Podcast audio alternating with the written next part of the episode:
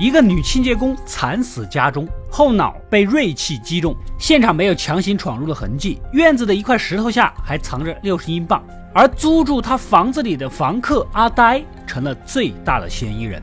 所以专家说的没有错，低收入人群也可以把空闲的房子给租出去，增加收入嘛。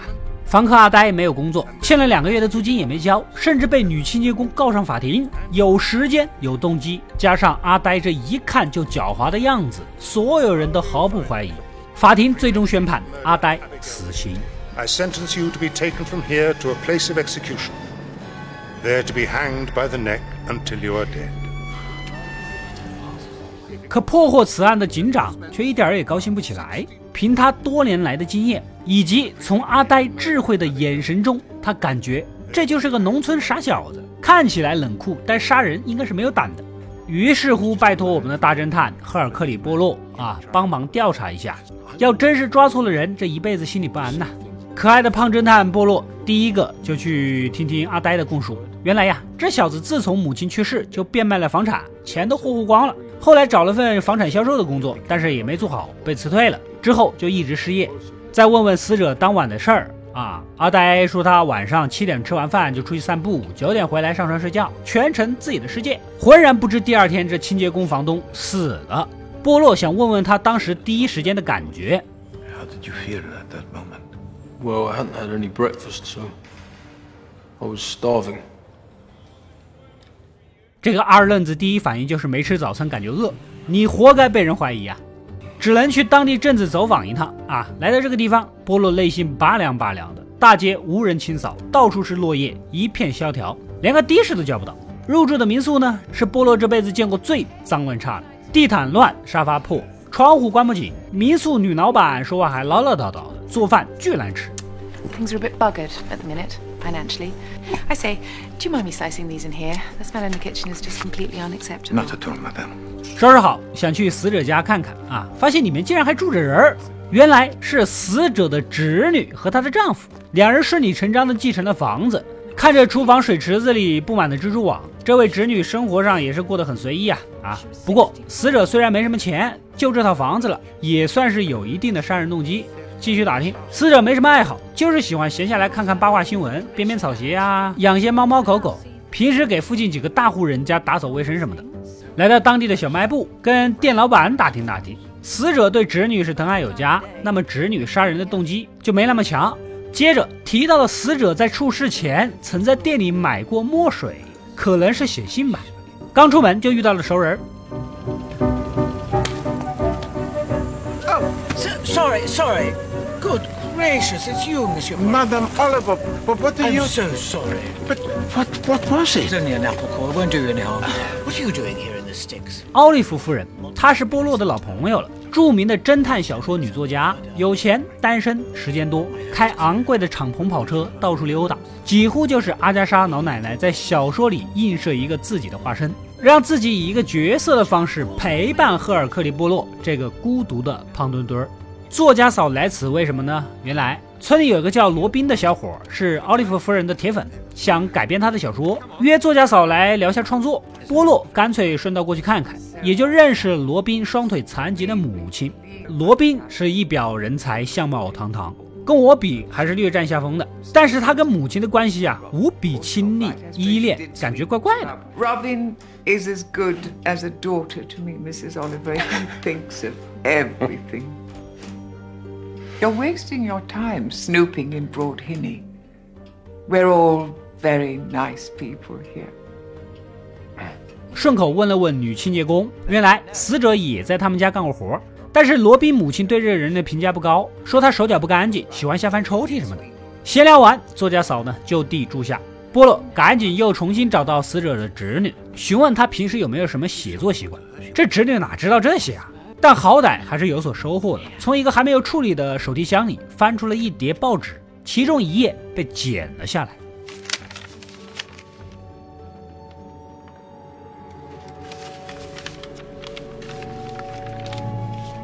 报纸日期正好是死亡的三天前，显然这篇报道是死者关心的内容。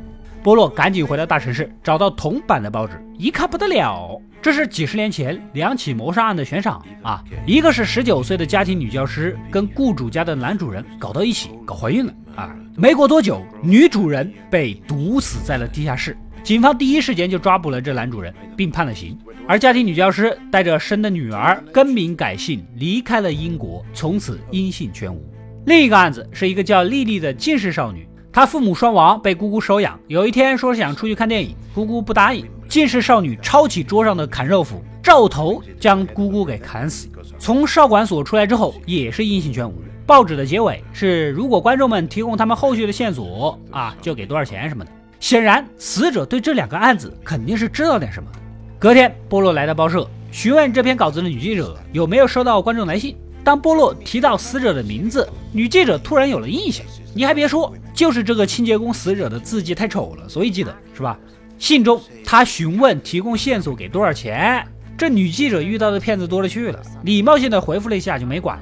因为这篇报道啊是几十年前的事儿，信息也不完全准确，报纸要的是噱头，细节上女记者是自由发挥的，所以她怎么可能当真呢？Accurate.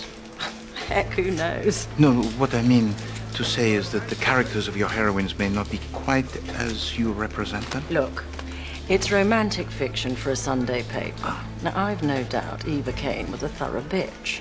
As for little Lily Gamble, well, I wouldn't let her anywhere near my cutlery.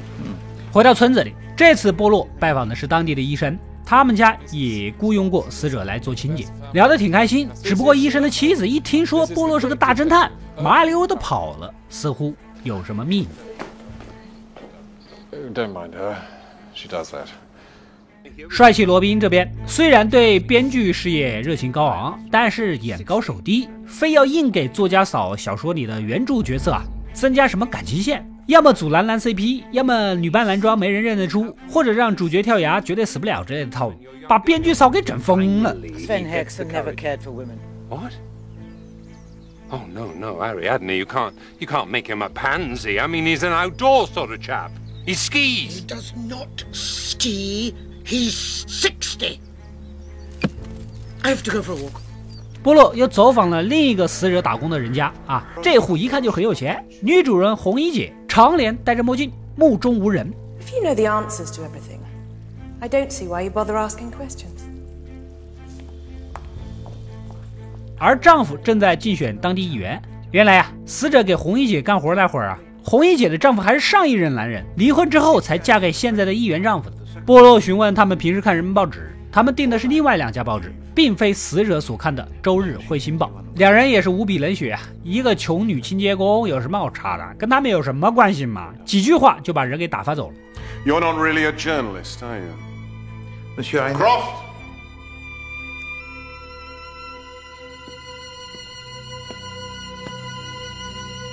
晚上，波洛跟警长相互交换了信息。警方其实怀疑报纸上那个女家庭教师是他亲手毒死了女主人，而男主人因为爱上了她，加上她怀有身孕，才为其顶罪的。Yes, she went to Australia. And I can tell you the name she took. It was Hope. Evelyn Hope. 算下来，家庭教师到现在也有六十好几了。而她的女儿现在估摸着也有个三十多岁。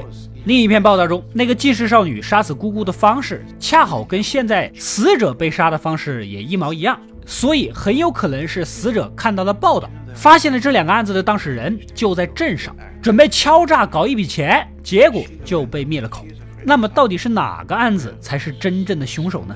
如果是女家庭教师，当地只有菜鸡编剧罗宾的母亲，年纪六十往上啊。能对得上，但家庭教师生的是个女儿啊，加上罗宾母亲双腿残疾，杀人的硬件条件跟不上嘛。罗宾似乎更没有动机去杀一个女清洁工了。如果是近视少女、民宿女老板、医生那个神经兮兮的妻子，以及有钱的红衣姐，三个人的年纪都还相符。之前在小卖部偶遇过红衣姐，这个女人非常傲慢，明明近视，坚持不戴眼镜，只戴墨镜，嫌疑目前是最大的。之前大方又热情的作家嫂把镇上的人聚在一起喝酒，民宿嫂喝多了，把自己从小被人领养的事儿给抖了出来，这跟近视少女的经历是一毛一样，这不是撞枪口上了吗？Really sodding hurt to know that my mother didn't want me. I was so cruelly abandoned.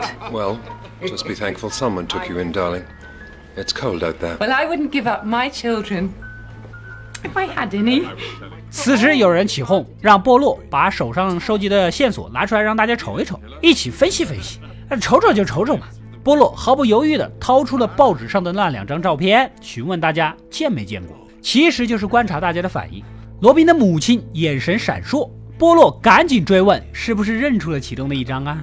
只见罗宾母亲支支吾吾的指向近视少女，见是见过，在哪儿见的有点不记得了。这必然逃脱不了波洛的双眼呐。私下又找到他，希望他能好好的回忆回忆，提供点线索。闷着不说，可别怪我不提醒你哦。阿婆剧里知道事儿不说的人，基本没有好下场的哟。for. There is danger. 隔天，作家嫂打来电话，她也挖掘到了不少信息啊。死者侄女的丈夫，这经济上一直入不敷出，花钱大手大脚的，所以有动机杀人，好让妻子继承房产。电话挂了，波罗突然发现民宿桌上有一把造型奇特的小斧子，是民宿嫂在旧货市场从医生妻子手上买来的。赶紧跑过去追问，发现医生妻子的说法和卖书时间都是对得上的，没有撒谎啊。另一边，奥利弗夫人啊，也就是作家嫂。跟罗宾为了剧本的细节争论不休，罗宾母亲听得都烦死了，让他们去城里先见见演员再说。当晚两人就开车去剧院了。然而等晚上两人回到家，傻眼了，罗宾的母亲被杀了。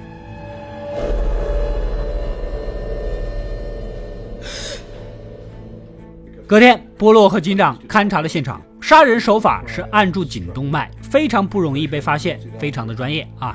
能如此轻而易举的接近且没有叫喊声，应该是熟人作案。现场待客的茶杯有一只是有口红印，而且附近残留着香水味，明显凶手是个女人。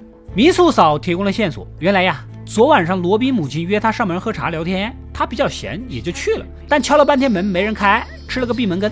警方那边也有了新的线索，那把造型别致的小斧头经过检测，上面残存着非常少量的血迹。跟第一个死者女清洁工一致，确认这把斧头就是凶器。而波洛找到了罗宾母亲家里被翻出的一本书，发现其中一页写着伊芙琳·厚普，而家庭女教师叫伊娃·凯恩。Evelyn Hope. Eva Kane. But how did you? The Great Barrier Reef, mon ami. It is situated where? Australia. This upward. 波洛再去询问老李等死的阿呆，你的房东啊，女清洁工临死前几天发生过哪些事儿？特别是当他看完这个彗星报之后，有没有说什么？阿呆突然想起来，那天死者确实突然变得有些激动，嘴上念念有词儿，说案子里的人就住在这里什么的，言语中提到了罗宾母亲的名字，别的哎，实在是想不起来了。It is disheartening to reflect, Monsieur, that if you are hanged. It is because you do not pay the proper attention to the people with whom you converse. I, I, I don't want to be hanged, sir. I haven't done anything.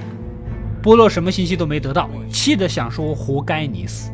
回到家，波洛复盘了整个线索，肯定是清洁工死者给别人做清洁的时候啊，翻抽屉发现了真凶藏着报纸上面这两张照片的其中一个。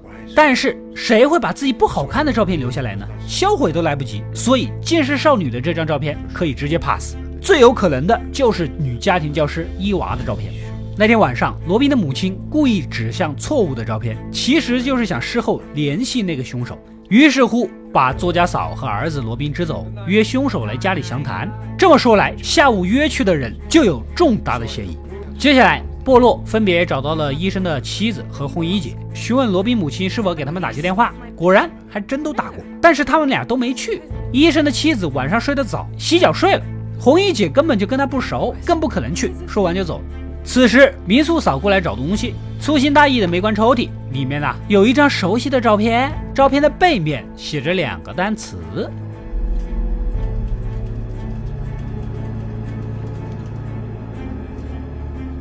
另一边，警长也带来了好消息，长大后的精神少女啊被找到了，后来又因为砍死了丈夫，现在正在牢里，已经关了十几年了啊。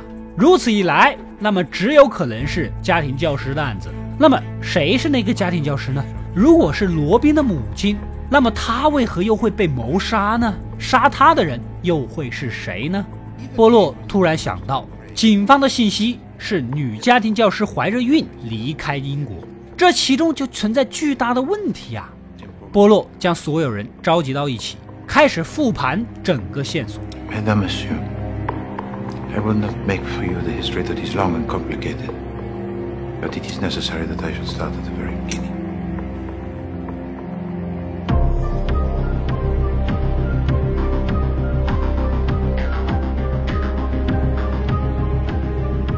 原来那天他特意拿出两张照片给所有人指认，罗宾母亲却故意指错，想将波罗的视线引开。显然凶手就在现场，在他临死前分别给民宿嫂、医生妻子和红衣姐打去了邀约电话，而三人的共同特点又恰好是年纪相仿，符合女家庭教师伊娃女儿的身份。可是只有民宿嫂去了，还没有进门，而现场有茶杯的口红印和高档香水的味道。这个香水直接指向有钱的红衣姐。And exactly the same as is used by you, Madame Carpenter. We have laws of slander in this country. Is it a slander, monsieur, to say that your wife wears a certain lipstick or uses a certain perfume? Utter bastard! This is ridiculous. Anyone can go splatting my perfume about. Exactement. Anyone could, and someone did. 可是这种香水谁都有可能拿去用。波洛顿了顿，继续说道：“现场的唇印和香水如此明显，那么很显然，凶手特意的强化了女性的特征。而医生妻子和红衣姐的电话都是由管家接的，只有民宿嫂的电话是由她的丈夫接的。她的丈夫依稀记得，当时确实声音有些特意压低，但没有多想。这也印证了波洛的猜想。所以，真正的凶手其实是一个男人。接着。”掏出了家庭女教师的照片。按道理，这张照片被人发现之后，凶手一定会销毁。可这张照片偏偏出现在了民宿嫂的抽屉里，背面还写着“我的母亲”。恰好民宿嫂从来都不涂口红，再加上波洛一直下榻于此，知道他是个粗枝大叶的人。之前明明没有，怎么会突然多了这张照片呢？显然是有人悄悄塞进来的。那么接下来的线索就是名字了。罗宾母亲的书里有一个名字：伊芙琳·厚普。厚普是家庭女教师伊娃·凯恩去澳大利亚之后的化名。警方的信息是她怀着孕离开英国。报社记者又是如何能知道孩子的性别呢？所以这点完全是记者自由发挥的结果。也就是说，女家庭教师很有可能生的是个男孩。But why did we suspect that the child of Eva Kane was a girl? Because the Sunday Comet it told us so in an article written by Mademoiselle Pamela Horsfall. But, mes amis, this article, it was a work of fiction. How could Pamela Horsfall possibly know the sex of a child that was unborn? Accurate. Heck, who knows? No! Evelyn Hope was the son of Eva Kane. 当这个孩子长大后回到了英国，吸引到了一个富有而又孤单的富婆，然后更改名字，随了富婆姓。之后搬到了这里，安静的等待继承遗产。然而，这张写着我的母亲的照片却被手脚不干净的女清洁工给发现，误以为上面的人就是老富婆本人。如果这个事儿捅出去，罗宾将被扫地出门，所以他必须杀死清洁工。于是乎，罗宾悄悄偷走了民宿嫂大厅的斧子，然后假装付封口费的时候砍死了女清洁工，紧接着伪造现场，嫁祸给了他的房客阿呆。那天，波洛拿出两张照片的时候，罗宾的母亲就已经觉察到了，但是为了维护这个情人，才故意指错照片。然而，罗宾害怕即将到手的一切灰飞烟灭，当机立断，一不做二不休，趁着跟作家嫂奥利弗太太去谈演员，临走前进去杀死了老富婆。No. Are you sure you're to be all right, Precious? I'll be fine.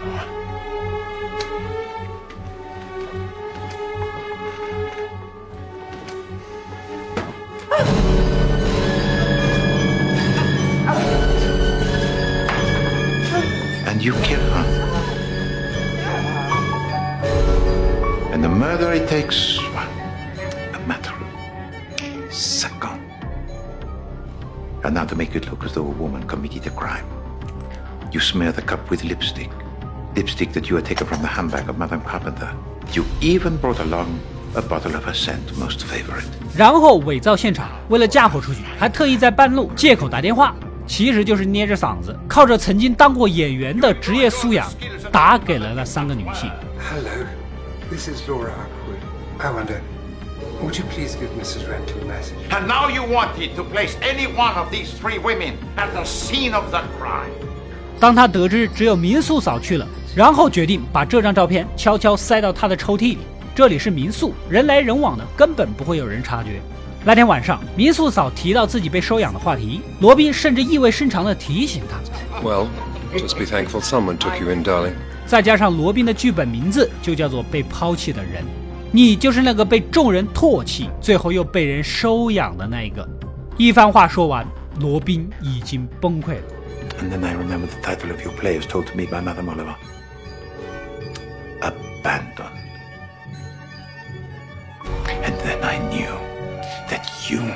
Monsieur Robin Upwood, or rather, Monsieur Evelyn Hope, you were also adopted. Is that not so? Is that not so?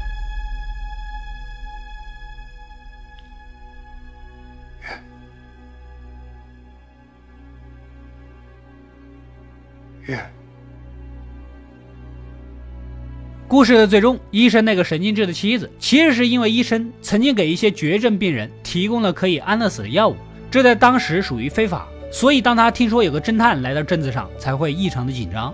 阿呆呢，终于无罪释放，警长也算松了一口气。在原片里，其实还有阿呆女朋友这一角色，她一直都看似关心阿呆，但是阿加莎老奶奶的小说里哪里有没有用的人呢？实际上，这个人是当年家庭女教师勾引的雇主家的孩子。他正因为女教师而家破人亡，成了孤儿。成长过程中唯一的夙愿就是去报仇，所以才会接近波洛，时不时的套些信息。最后差点以为老富婆就是仇人，差点杀错人。幸好他毕竟不是一个杀手，根本就下不去手。波洛知道内情，也就不再追究他了。故事到这里呢，也就结束了。阿加莎老奶奶的小说也不总是在大家族里整死族长那种啊，不然有钱人死亡率也太高了。他也换着法子的死点其他角色，什么厨子啊、牙医啊什么的。不过万变不离其宗啊，每个人的背景关系盘下来，最终都会落点于情杀、仇杀和财杀。无论哪个时代，人性都是一样的啊，争钱、争情、争口气、争个面子。经常有人说人心很复杂啊，说复杂也复杂。但底层的逻辑却又如此的简单，老三样记下了，也就掌握了人性的突破口了。好了，喜欢本期视频的话，就点个赞支持一下，没点关注的赶紧点一个关注。本期视频点赞过六万，继续安排阿加莎的其他悬疑片。